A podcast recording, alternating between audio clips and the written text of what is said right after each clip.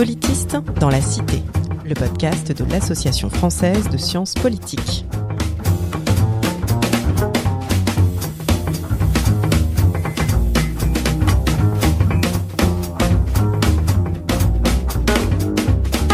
Bonjour et bienvenue dans Politiste dans la Cité, le podcast qui vous parle des sciences du politique et de leur contribution à la vie politique en France et à l'étranger.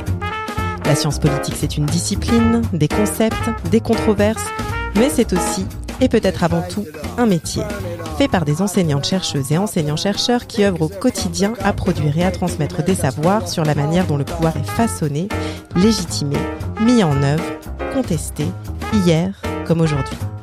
Je suis Marie-Chloé et aujourd'hui, j'ai le plaisir de m'entretenir avec Audrey Célestine pour parler de sciences politiques d'identité et de lutte au pluriel. Bonjour Audrey Célestine. Bonjour.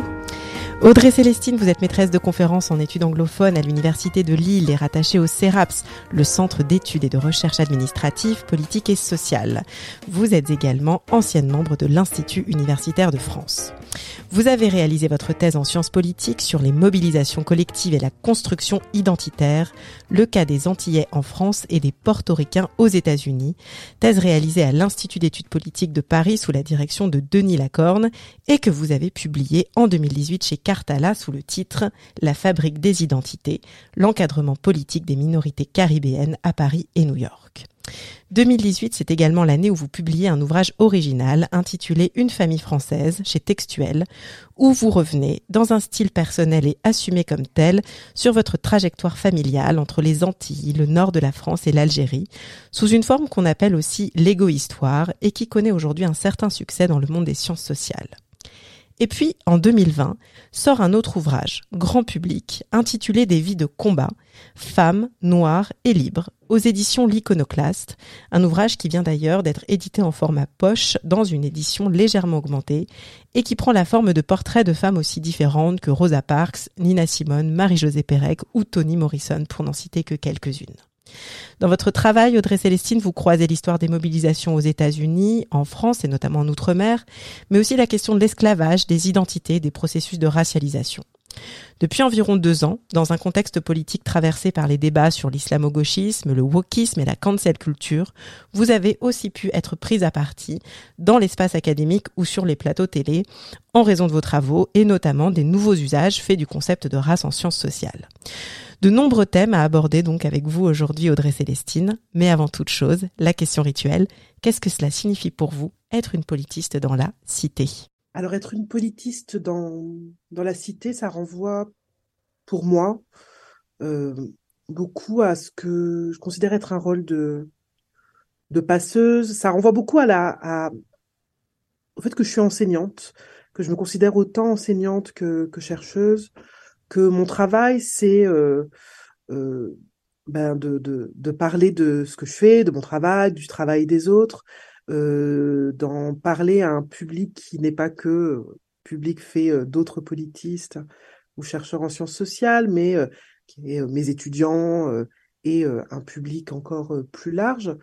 Parler de mon travail, parler de travail des autres pour aider, voilà, contribuer à mieux comprendre le monde, comprendre la politique, le politique, avec rigueur et avec méthode, tout en ayant une sensibilité également, et ça je pense que c'est l'objet de, de débat, mais en ayant une sensibilité pour la question du, du, point, de vue, pour euh, tout ce qui renvoie aux épistémologies du, du point de vue qui euh, et qui font que ben, j'ai le sentiment que euh, on fait pas exactement de la recherche de la même manière si on est euh, maîtresse de conférence euh, avec euh, des enfants ou si on est directeur de recherche voilà à la tête d'un laboratoire qu'on ne fait pas exactement la même chose et qu'on dit pas exactement les mêmes choses si on est à Paris dans une grande institution et où on a qu'on a pu faire sa thèse dans des conditions particulièrement privilégiées ou si on, on, on est doctorant dans à l'université des Antilles ou de la Réunion. Et donc voilà j'ai aussi cette sensibilité je pense que cette question du point de vue, elle est également importante pour être euh, un ou une politiste dans la cité. Merci beaucoup. Alors on aura l'occasion de revenir hein, sur cette question euh, du point de vue à travers euh, les deux ouvrages hein, dont, j'ai parlé, Une famille française et, des vies de combat. Mais avant cela, euh, et, sans forcément qu'on entre dans les détails techniques, je l'ai dit, vous êtes maîtresse de conférence donc en études anglophones, dans une section aussi parfois qu'on a pu qualifier donc de civilisation. Est-ce que vous avez l'impression de devoir donner des gages parfois quant à votre identité de, de politiste, même si, comme je le rappelais, vous avez fait votre, votre thèse en, sciences politiques? Qu'est-ce que ça fait d'être à, à, cheval entre ces deux sections? Est-ce que ça change justement euh, quelque chose? Alors oui, ça change, ça change énormément de choses d'être à cheval entre entre plusieurs sections, et, et ça, a, ça a été le cas très tôt. C'est-à-dire que moi, j'ai commencé ma thèse euh, sous la direction de Denis Lacorne, euh, alors que démarraient un certain nombre de mouvements euh, sociaux dans le monde universitaire, le mouvement euh, Sauvons l'université, et que mon, mon, directeur de thèse de l'époque donc m'a dit d'emblée que, ben, que c'était compliqué d'obtenir un poste, notamment en sciences politiques, et que mon travail portant également sur les États-Unis, il serait important de ben de, travailler mon anglais, de faire en sorte d'intervenir dans les sociétés savantes d'études américaines, euh, de bon, je, passais de toutes les façons un moment important de ma thèse aux États-Unis pour mon travail de terrain, mais en tout cas d'essayer de jouer aussi la carte de la section 11 euh, voilà. Et bah, pour tout un tas de, pour, en raison de mon sujet, mon travail s'inscrivait dans la sociologie des, mouvements sociaux, mais également parce que bah, être doctorant, c'est essayer de faire des, des, euh, des, des, cours, d'enseigner, d'enseigner des choses variées ou d'enseigner là où on vous prend. En tout cas, à l'époque, c'était c'était, c'était comme ça. Et donc, j'ai beaucoup enseigné la sociologie. Et donc, en fait, je me suis retrouvée euh, entre la science politique, la sociologie et, euh, et euh, la civie américaine, l'anglais. et donc, ça m'a suivi un peu tout le long de ma thèse. Ça m'a suivi à mon jury de thèse, puisque j'avais à la fois des historiens des États-Unis, des politistes et des sociologues au jury. Et puis au moment de la qualification, parce que j'ai demandé la qualification dans les trois sections, et puis j'ai postulé dans des postes dans les trois sections. Donc voilà, ça c'est euh, ça ça m'a ça m'a quand même suivi un, un, un long moment. Ça m'a permis de de de rencontrer euh, des euh, personnes avec des approches différentes, des points de vue aussi différents sur les objets qui étaient qui étaient les miens, ce qui était plutôt bénéfique mais euh, cela a provoqué effectivement euh, des formes de petits malaises identitaires parfois euh, sur le plan professionnel, à savoir voilà, est-ce que je suis vraiment une, une, politiste, est-ce que je suis une sociologue, qu'est-ce que je suis également, je suis pas vraiment une angliciste, j'ai pas fait d'études d'anglais et au moment des bah, des recrutements, c'est une chose qui se voit ou qui s'entend. Mmh je parle sans doute un anglais moins authentique que une partie de mes collègues agrégés d'anglais et, et, voilà. Et puis ce que ça a changé pendant la carrière, c'est que euh, sur le plan euh, thématique, ben, les départements d'études anglophones sont des, euh, sont des lieux dans lesquels le travail sur le colonial et le postcolonial est particulièrement développé, pas de façon récente. Mmh.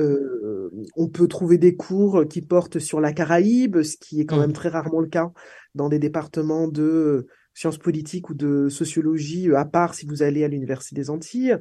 Euh, vous avez, enfin voilà, donc moi je trouvais qu'il y avait, j'ai trouvé une forme de plus grande diversité, liberté et de diversité, euh, mais la difficulté, c'est que bah, vous avez des étudiants qui euh, sont des étudiants très littéraires, à mmh. qui vous amenez, moi j'en enseigne que l'histoire des États-Unis et les sciences sociales ancrées dans le monde anglophone.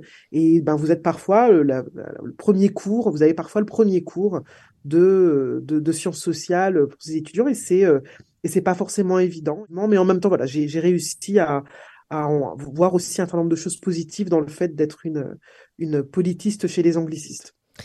Alors je le disais, ces, ces dernières années, euh, votre recherche, elle s'est retrouvée au cœur de, de plusieurs débats qui, qui, ont traversé, mais qui ont aussi parfois euh, divisé les, les, sciences sociales. Euh, notamment ces deux dernières années, hein, on a eu euh, une certaine dose de débats, de controverses sur le wokisme à l'université, l'islamo-gauchisme, la cancel culture. C'est pas des c'est pas des thèmes qui qui sont équivalents évidemment, mais qui ont tendance quand même parfois à se à se superposer dans les débats. Comment vous vous êtes retrouvée prise dans ces débats? Comment vous vous êtes positionnée? Déjà, est-ce que euh, est-ce que vous vous y attendiez du fait que justement vous travaillez sur des questions euh, qui précisément en fait ont été euh, ont été un petit peu au cœur de ces de ces controverses? Pour répondre d'abord à la question est-ce que je m'y attendais, je pense que l'hostilité suscitée par les thématiques liées à la race, au processus de racialisation, euh, au postcolonial aussi, colonial, etc. Bon, ce sont pas des choses euh, très nouvelles, donc euh, hmm. qui forme d'hostilité, ce n'est pas, ce n'était pas forcément très surprenant.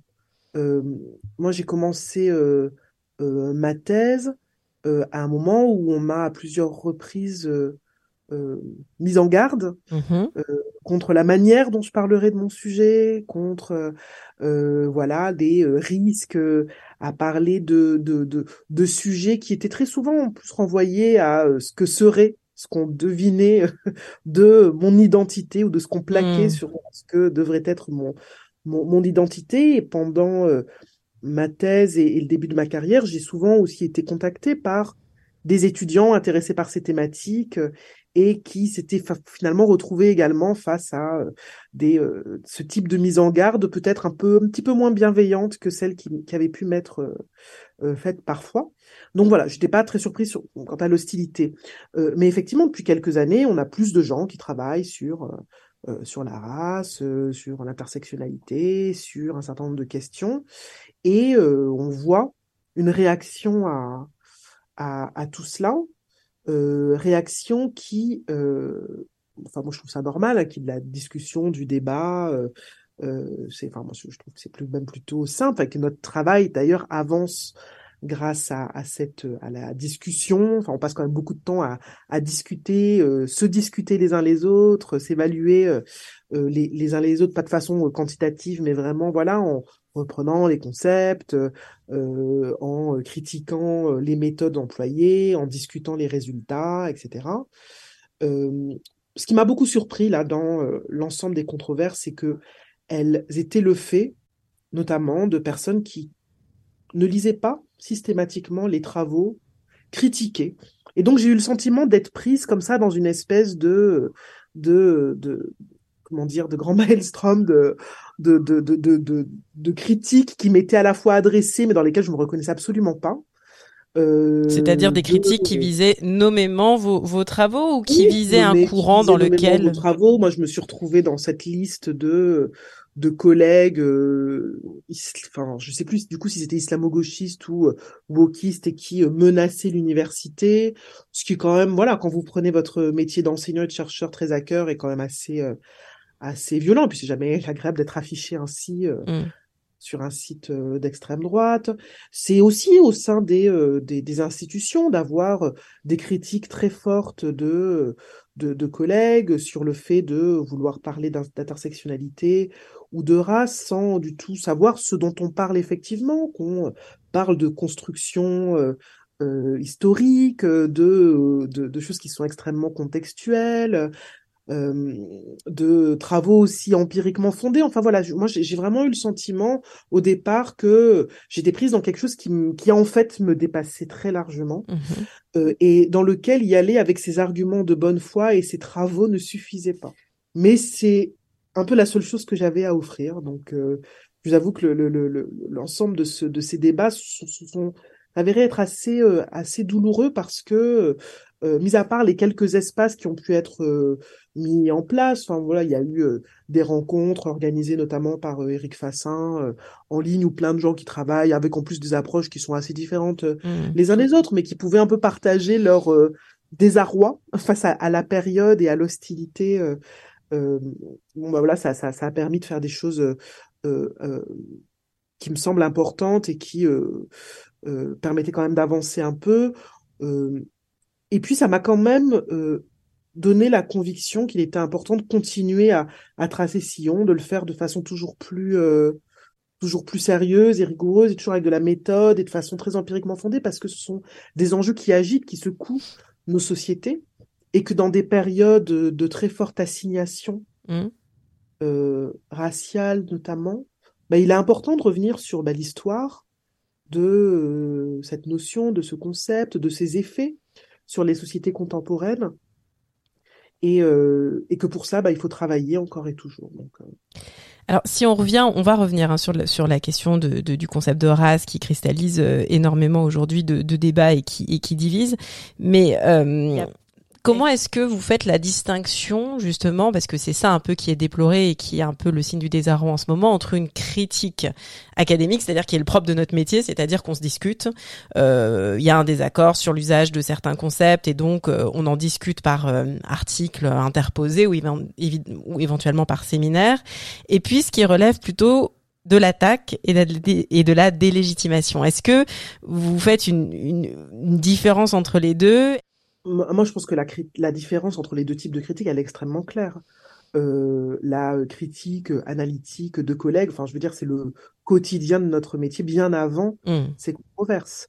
Je veux dire, on, avec l'ensemble des collègues avec lesquels on travaille sur, euh, notamment sur, euh, sur ces questions, enfin, nous, nous, nous avons des articles euh, évalués, euh, acceptés, refusés. Mmh.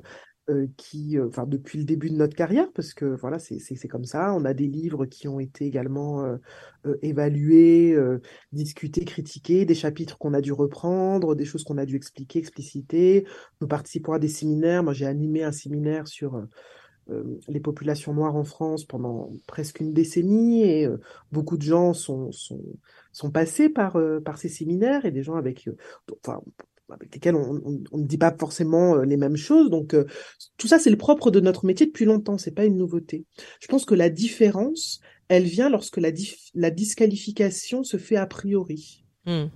Euh, et, tellement a priori qu'elle se fait avant lecture. Et donc ça, c'est mmh. vraiment ce que je trouve, en fait, ce que je trouve le plus regrettable et, et le plus difficile à accepter, en fait, c'est que nos, enfin, on le voit bien quand on est inscrit sur les listes professionnelles, les espaces de discussion euh, des travaux sont quand même extrêmement nombreux.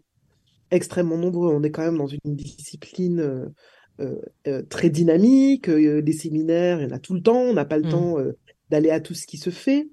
et puis alors quand on est à cheval sur plusieurs disciplines, ce qui est quand même le cas de beaucoup de politistes, ben, on démultiplie ces occasions de discuter et d'être discuté.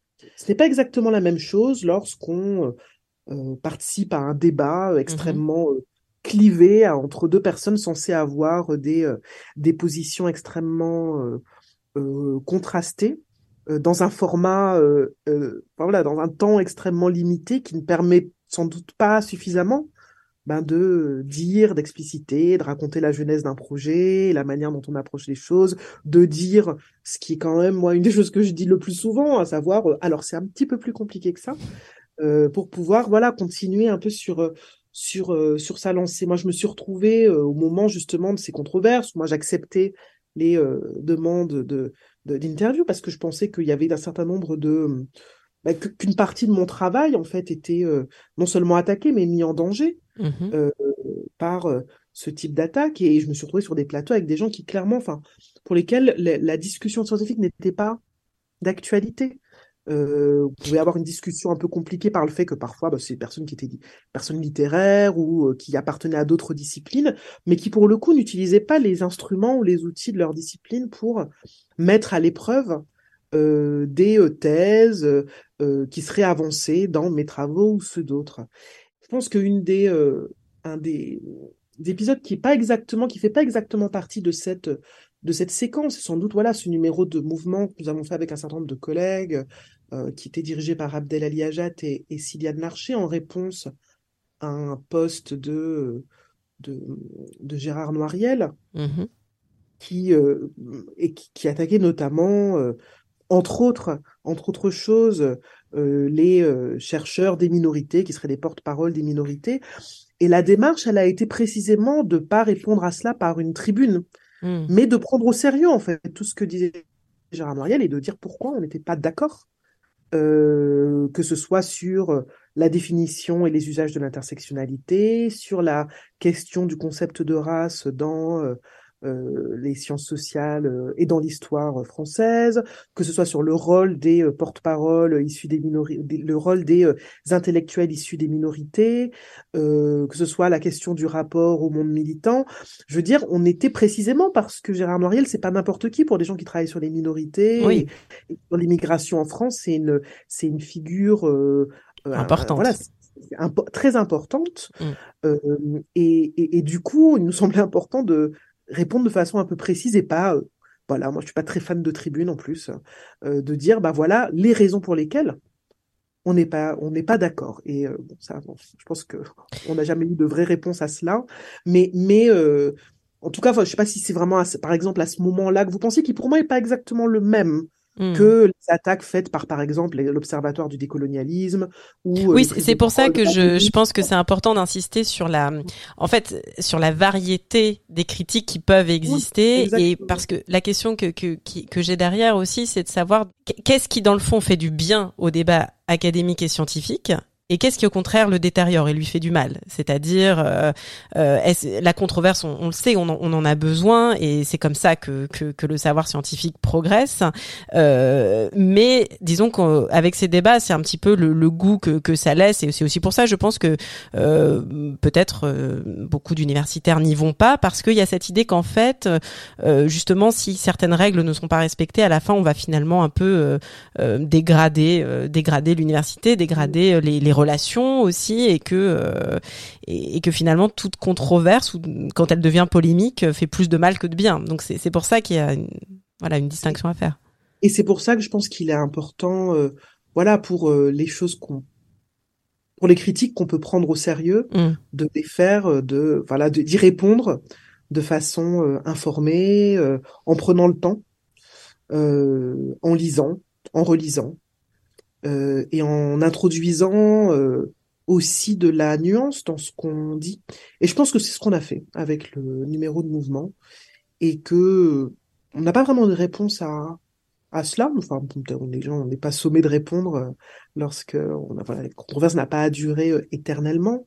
Mais euh, malgré tout, je pense que le livre Race et sciences sociales constituait une forme de, de réponse, mm-hmm. mais une réponse qui était peut-être sur le même mode, à savoir une réponse qui n'engageait pas de, de discussion de ce qui fait quand même une actualité extrêmement dynamique des euh, travaux de sciences sociales en France depuis une décennie, euh, notamment les travaux sur la race, sur l'intersectionnalité, euh, qui sont des travaux qui ne disent pas tous la même chose, qui sont bien évidemment tous critiquables et qui sont critiqués en séminaire, euh, lorsqu'ils sont soumis à des revues, etc.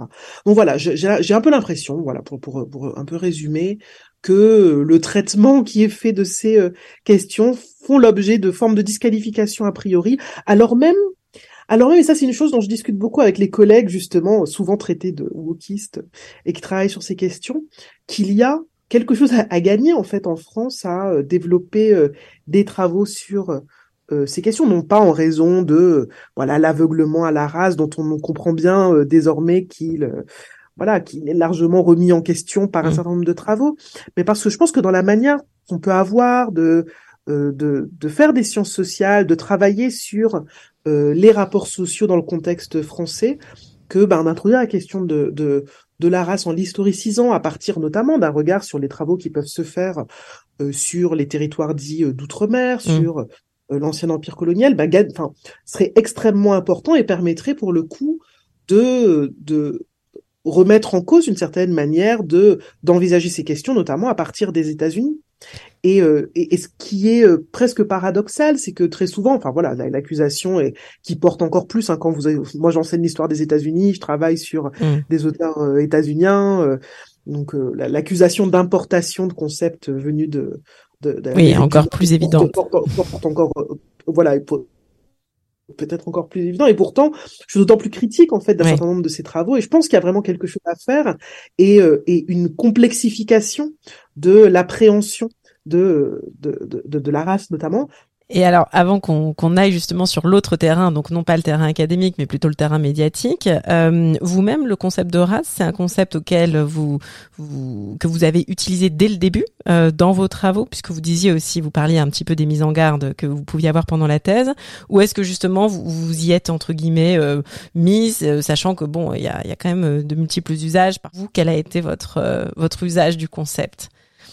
Alors moi, ma, ma, ma rencontre avec le concept, elle arrive, enfin, assez tôt.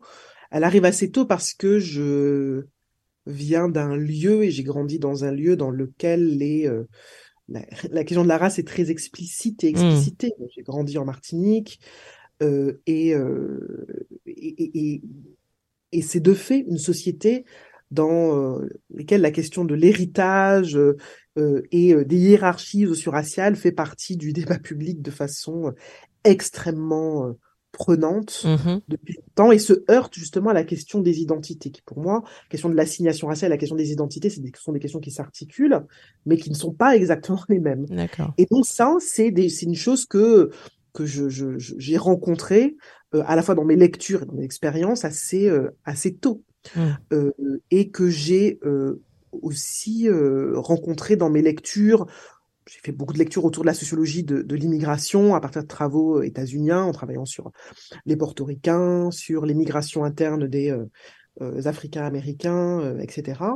Et du coup, c'est effectivement un concept qui était là très tôt, mais que je mettais en regard de la question de l'ethnicité dans le contexte des États-Unis et, et de la France. Euh, et, et, finalement, moi, ce qui m'intéressait, c'était euh, de travailler sur la manière dont des gens, des groupes, des collectifs s'appropriaient ou se réappropriaient, construisaient des identités collectives à partir euh, d'assignations qui leur étaient faites. Donc finalement, moi, je me suis, mon travail, c'est d'abord orienté sur ce travail de d'appropriation et de réappropriation de, de, des assignations en mettant du coup un peu de côté la question de la, la race en tant qu'assignation, en tant que telle, pendant, euh, pendant mon travail, pendant la thèse, et puis après avec effectivement un usage un peu stratégique de, de cela. Il y avait des choses dont j'avais pas envie de, que je n'avais pas envie d'affronter de mmh. façon trop, trop, trop brutale, mais vraiment mon travail portait sur les identités collectives euh, qui ont à voir avec la race, mais qui n'ont pas à voir qu'avec la race. Alors, euh, vous parliez d'affrontement, de devoir à un moment donné affronter certaines choses. Euh, vous avez participé à un débat euh, dans, dans l'émission d'Arte 28 minutes qui était, c'était en 2021 je crois, qui était consacré, alors un peu pêle-mêle hein, au débat sur cancel culture, wokisme. Il était aussi bien question d'autant n'importe le vent d'Harry Potter. et voilà, ça a été une émission un peu un peu pêle-mêle. Et, et, donc vous, vous êtes vous êtes intervenu. C'était une, il y avait notamment Rachel Kahn aussi qui était euh, invité ce, jour-là. Euh, qu'est-ce que vous pourriez nous dire de, cette de cette émission, de ce format d'intervention, de manière très naïve? On pourrait dire, bah c'est très bien, c'est Arte, on a un peu plus de temps, on va pouvoir un petit peu euh, débattre, expliciter les choses. Je sais que ça n'a pas été le cas. Hein. Vous avez dit plusieurs fois à quel point cette émission vous avez laissé un goût amer, et j'aimerais bien qu'on revienne peut-être rapidement sur sur le sur le cas euh, concret, mais aussi sur les peut-être les leçons que vous en avez tirées, sur les manières d'intervenir sur ces sujets euh, dans dans ce type de format euh, télévisé, y compris sur Arte.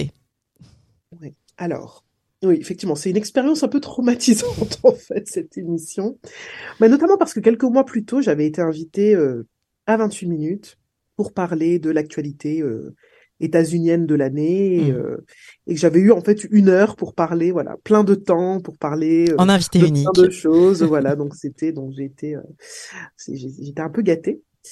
Et, et, là je me suis retrouvée dans un dispositif qui est en fait un dispositif dans lequel vous avez six personnes qui prennent la parole en 28 minutes ce qui est très peu. Qui donne un peu l'impression de prendre le temps sur sur un sujet euh, et en fait, on est passé effectivement, on disait qu'on passait euh, pêle-mêle Harry Potter à Annie Cordy, euh, en passant par voilà, cancel culture et le greenwashing. Enfin bon, c'était vraiment, ça partait dans tous les sens et, et du coup, il était extrêmement difficile mmh. euh, d'essayer de développer une pensée. Surtout que j'avais un peu l'impression qu'il y avait aucune cohérence dans. Dans, dans, dans, dans, la discussion, donc c'est extrêmement difficile, extrêmement frustrant, et puis avec des jugements parfois très définitifs euh, sur L'histoire, ça ne s'écrit pas avec une gomme. Enfin, bon, la personne mmh. en face de moi n'en savait pas grand-chose puisqu'elle n'écrit pas euh, euh, l'histoire et que ça peut s'écrire éventuellement avec une gomme, l'histoire. Enfin, ça s'écrit avec plein de choses différentes. Euh, et, et donc, en fait, moi, j'ai effectivement trouvé cette expérience assez compliquée et effectivement, ça m'a donné une leçon.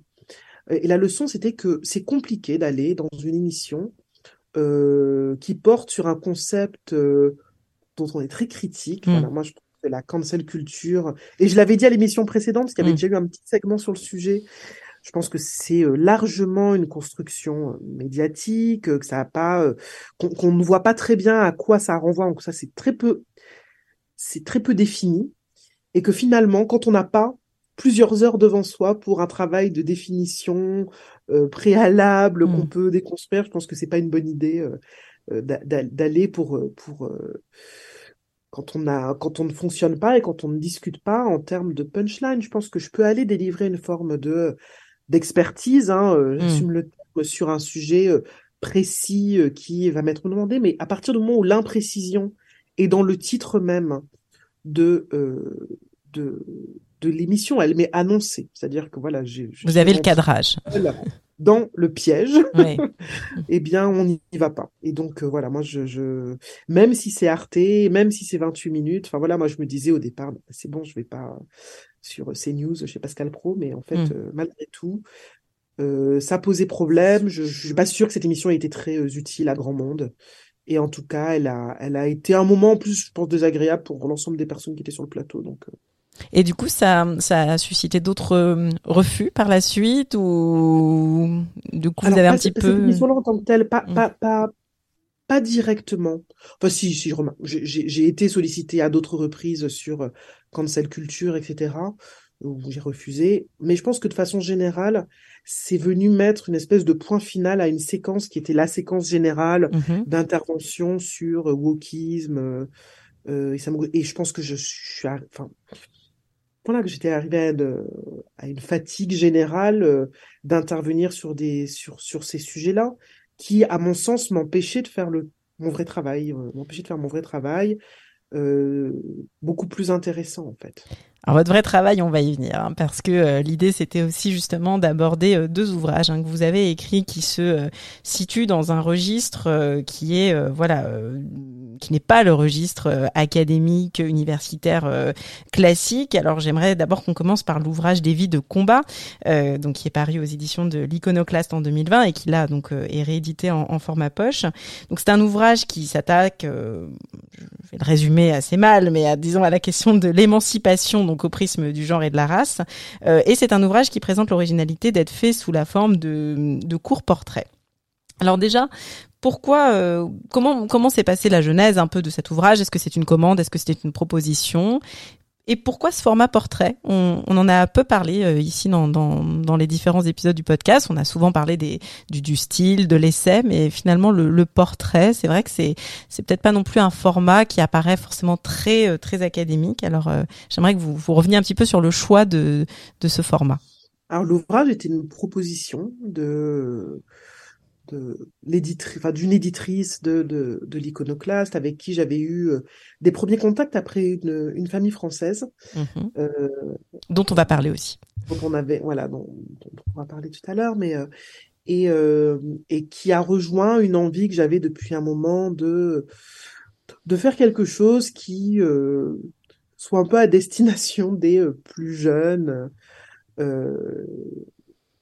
pas des enfants, mais euh, voilà, des jeunes qui soient pas une galerie de modèles, parce que je crois pas beaucoup à la question des modèles, mais qui euh, permettent de parler de de figures euh, parfois peu connues Mhm. de les mettre en regard de figures qui, elles, étaient plus, euh, plus connues et d'en faire des portes d'entrée vers des périodes ou euh, des événements, des faits qui me paraissaient importants. Et il me semblait que c'était une bonne manière euh, de, bah, tirer, de tirer certains noms de, de l'anonymat euh, et en même temps de raconter des, euh, des pans d'histoire qui, moi, me tenaient à cœur.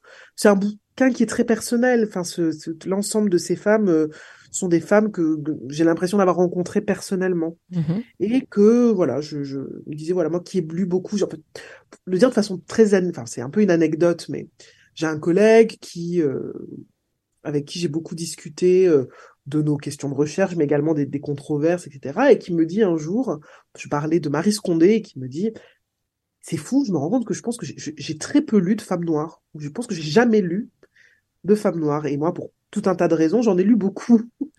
J'en ai lu beaucoup. Et, euh, et je me suis dit, ben, c'est intéressant quand même de, de se faire cette remarque-là à un moment donné, de se dire, mais c'est, j'ai pas lu beaucoup de femmes ou j'ai pas beaucoup, j'ai pas beaucoup lu de, de femmes noires, alors que pour moi, elles ont été extrêmement importantes dans ma construction intellectuelle. Mm.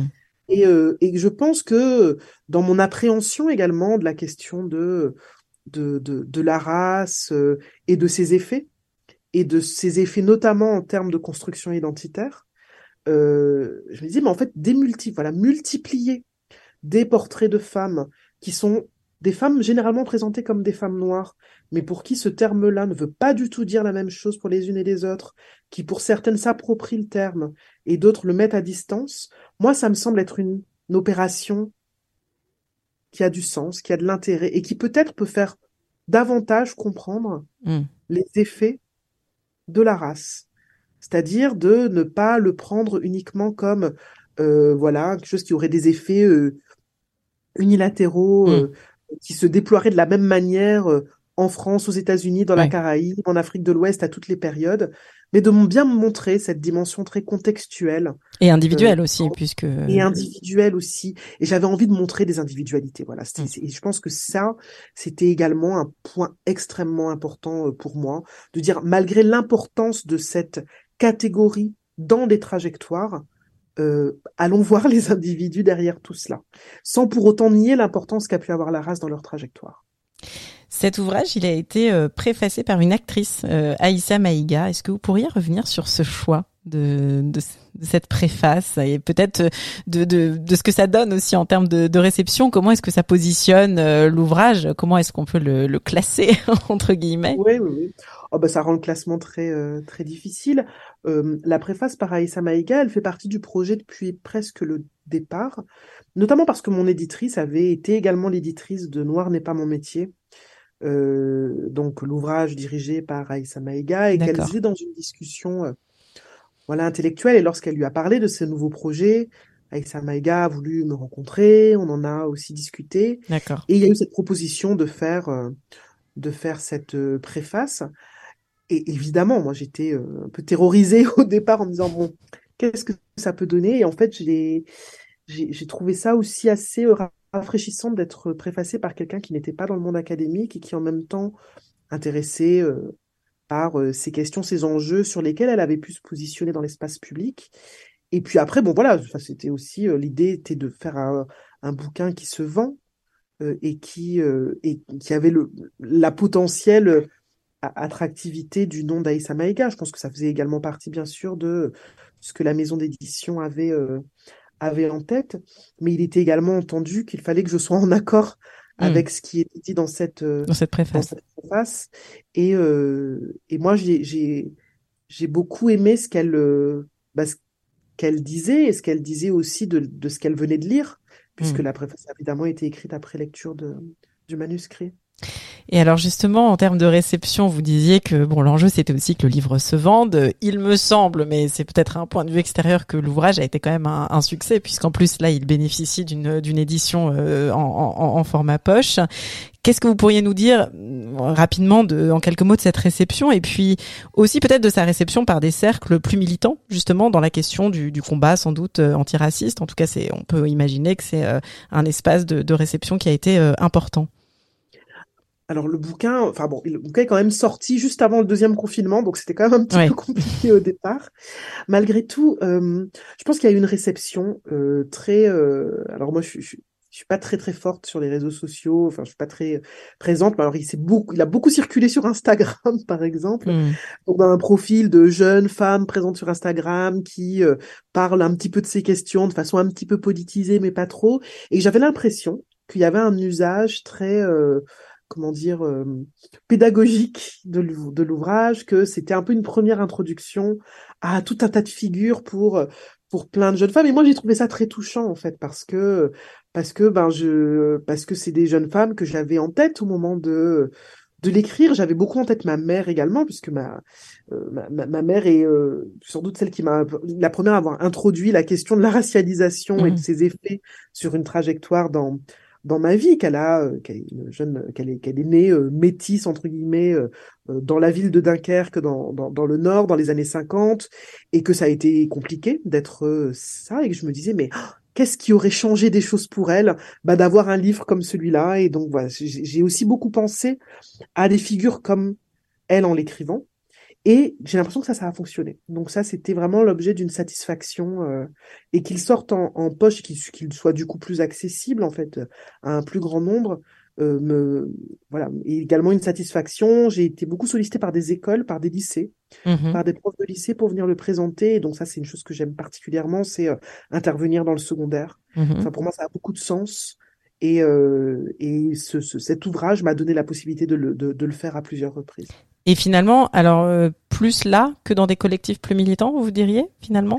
Oui, bien sûr, parce qu'en fait, dans les collectifs, mais bah, les collectifs militants ont été une partie des, euh, ont constitué une partie des des sources que je mobilise Mm. pour pour euh, pour ce travail. Et finalement, je pense que dans les cercles très militants, je leur apprends pas grand-chose avec ce livre-là. Oui. Mm. Euh, que dans les cercles en plus plus radicaux, je suis pas sûre qu'ils soient euh, très fans de certains des portraits euh, que Peut-être que, Rihanna, effectivement. euh, faire. Voilà, donc euh, la, la- Beyoncé, c'est aussi un peu la représentation du black capitalism. Voilà. Je suis pas sûre que ce soit forcément euh, euh, la, la, la figure la plus convoquée. mhm. Euh, il n'empêche que euh, j'ai pu voir que il pouvait servir, y compris dans les cercles militants, euh, à euh, comment dire, à euh, donner des premières indications de lecture en disant, bah, Mm. tiens, là-dedans, malgré tout, on parle d'un certain nombre de femmes, Le béaba. de la connaissance, il y a un petit béaba, donc c'est une bonne intro, et pourquoi Euh, pas. Vous avez écrit donc euh, deux ans avant euh, une, une famille française. Alors euh, euh, dans une famille française, il y a évidemment votre trajectoire familiale à laquelle vous avez fait référence, mais c'est aussi, je le disais, une autre manière d'écrire les sciences sociales. Là vraiment en assumant en fait que son histoire personnelle ou en tout cas dans votre cas familiale euh, fait aussi partie entre guillemets de, de ce qu'on appelle la grande histoire et que donc on va pouvoir un petit peu aussi donner donner plus de chair euh, à, à l'analyse. Euh, mais ce qui nécessite aussi d'assumer une forme de subjectivité qui n'est pas forcément évidente quand on fait des sciences sociales. Rapidement, puisqu'on arrive déjà à la fin de l'épisode, est-ce que euh, voilà, qu'est-ce que cela a apporté selon vous ce mode d'écriture? Est-ce qu'on reste toujours dans la science? Et euh, et puis là encore, euh, quelle réception? Et puis peut-être la réception des, des collègues aussi. Euh, ce serait intéressant de- d'en savoir quelques mots. Alors, le, le, l'ouvrage n'avait pas vocation à être euh, euh, ni reçu par euh, les collègues, ni vraiment de constituer de la science. J'écrivais un ouvrage que je voulais euh, être un ouvrage euh, grand public sur la question de la racialisation, notamment, de l'exil, de la migration et de l'identité française. Et euh, j'ai euh, voulu faire ce livre, mais je l'ai fait à partir de ce que je suis, à savoir une chercheuse en sciences sociales.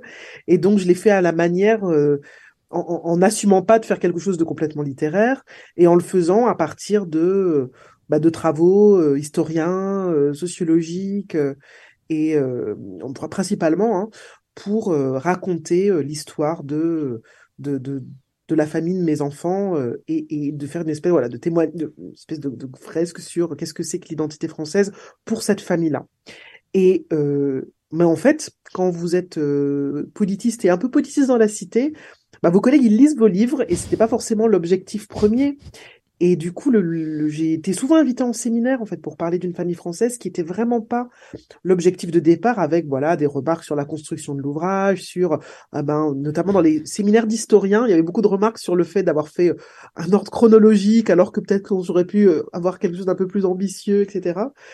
Euh, Oui, alors en fait, votre votre mission de départ n'était justement pas de, de vous, imp- ah non, moi je voulais faire de un vous inscrire ouvrage- dans un débat épistémologique non plus. Ah, euh. pas du tout. Malgré non. tout, je pense que ça a beaucoup, et je, je, je le sais parce qu'un certain nombre de collègues qui ont écrit euh, euh, par la suite des ouvrages euh, qui sont pour moi, je pense, beaucoup plus scientifiques, mais prenant leur famille euh, et euh, des sources familiales Mm. ou en rapport avec l'histoire familiale comme euh, voilà euh, matériaux de, de, de leurs travaux. Je sais que ça a été un petit déclic ou que ça a aidé. En tout cas, ça a Mm. contribué à euh, ce que d'autres collègues, enfin évidemment, j'ai pas inventé l'égo-histoire, hein, mais en tout cas, il y a des il y a un certain nombre de collègues, je pense, qui ont un peu passé le pas et qui m'ont envoyé des petits messages en me disant, ben oui, il y, avait quelque chose dans ce livre-là, dans la manière de l'écrire, qui nous a donné envie de. Moi, j'assume que ce soit pas un livre scientifique, mais ça a été écrit par quelqu'un qui est une scientifique. Et du coup, je, voilà, donc ça se voit. Il y a des moments où euh, il y a aussi une petite, euh, malgré tout, une petite prétention littéraire et euh, il y a des choses qui partent un petit peu dans autre chose que dans les sciences sociales.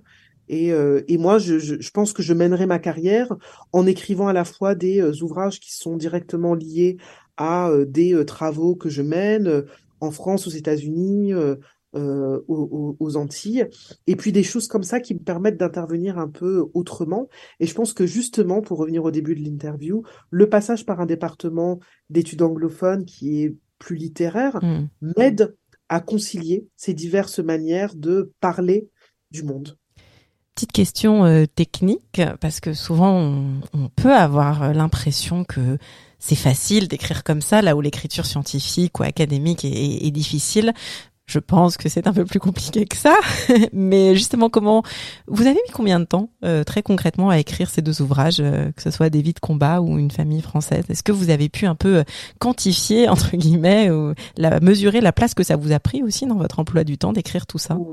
J'ai j'ai j'ai j'ai mis beaucoup de, en fait j'ai mis beaucoup de temps à écrire une famille française parce qu'une famille française en fait il y a des bribes qui sont écrites de qui qui avaient commencé à être écrites depuis une dizaine d'années euh, donc j'ai plein de bouts, ça s'est fait en même temps que l'écriture du de l'ouvrage tiré de la thèse, dans lequel il y a un petit texte qui est en fait une espèce de plan mmh. d'une famille française, un petit épilogue réflexif. Moi j'ai l'écriture très douloureuse, hein, euh, tous les gens à qui je dois des papiers vous le diront. euh, mais, euh, mais, je, je non ça m'a. C'est bien de nous le confier dans Police dans la cité parce que sinon ça ne se voit pas. Je, je, le dis vraiment. ça a mis beaucoup de temps et ce qui m'a beaucoup aidé c'est le c'est le travail des éditeurs en fait. Je pense que mmh. sans les éditeurs et les éditeurs euh, qui ont fait un vrai travail de suivi, de relance, de relecture et avec qui, enfin, j'ai vraiment, j'ai, j'ai eu des relations très euh, proches. Aucun de ces ouvrages ne serait sorti. Et je pense que ça a été euh, parce que, bah voilà, je suis aussi, voilà, je suis enseignant, chercheur avec deux enfants. je pense que d'être à l'IUF m'a également aidé à avoir davantage de temps pour, pour l'écrire. Vie de combat, c'est largement écrit pendant le premier confinement. Mmh euh, mais euh, non, c'était des écritures euh, globalement douloureuses et longues. On va terminer cet entretien passionnant, Audrey Célestine, avec la question insolite. On va rester un petit peu dans la, dans la thématique du jour, mais avec un peu de second degré.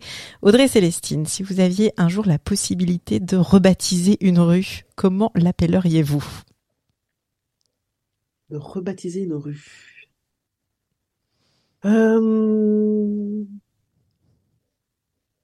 Je sais pas vraiment. Je, je, je... c'est des sujets qui à la fois me passionnent et en même temps, je, je... je suis pas sûre de euh, parce que justement, je crois pas tellement au dans les modèles. Je pense que je, je je pense que c'est important de, baptiser ou de rebaptiser les rues à partir de d'éléments de l'environnement très proches. Enfin voilà, moi je la rue, enfin l'allée de je sais pas de, la gare ou des choses comme ça. Donc je sais pas si s'il fallait choisir une figure. Euh, non, j'aurais beaucoup de mal en fait. J'ai beaucoup de mal à répondre à la à la question. J'ai pas une petite liste toute prête de de, de personnes qui euh, qui devraient être honorées. Je m'étonne euh, mais euh, comme beaucoup d'autres, hein, qu'il y ait plus d'écoles Rosa Parks que d'écoles Suzanne Césaire en France. mais, euh, mais, mais après, je, voilà, je pense qu'il faudrait demander aux habitants du quartier comment ils veulent que la rue s'appelle. Très bien. Et euh, voilà. Et ben, on finira aussi sur cette sur cette école Suzanne Césaire. Alors, il faudrait qu'il y en ait qu'il en ait plus si on vous suit. Merci beaucoup Audrey euh, Célestine d'être intervenue euh, aujourd'hui dans Politiste dans la Cité pour inaugurer cette année 2023.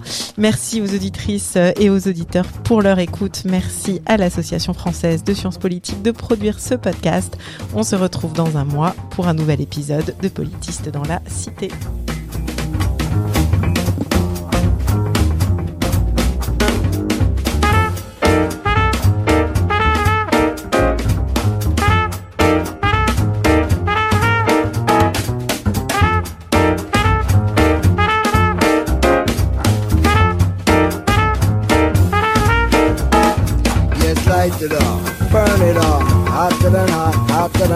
Take yourself from the cup, they don't quit till we melt the snow up the mountain top.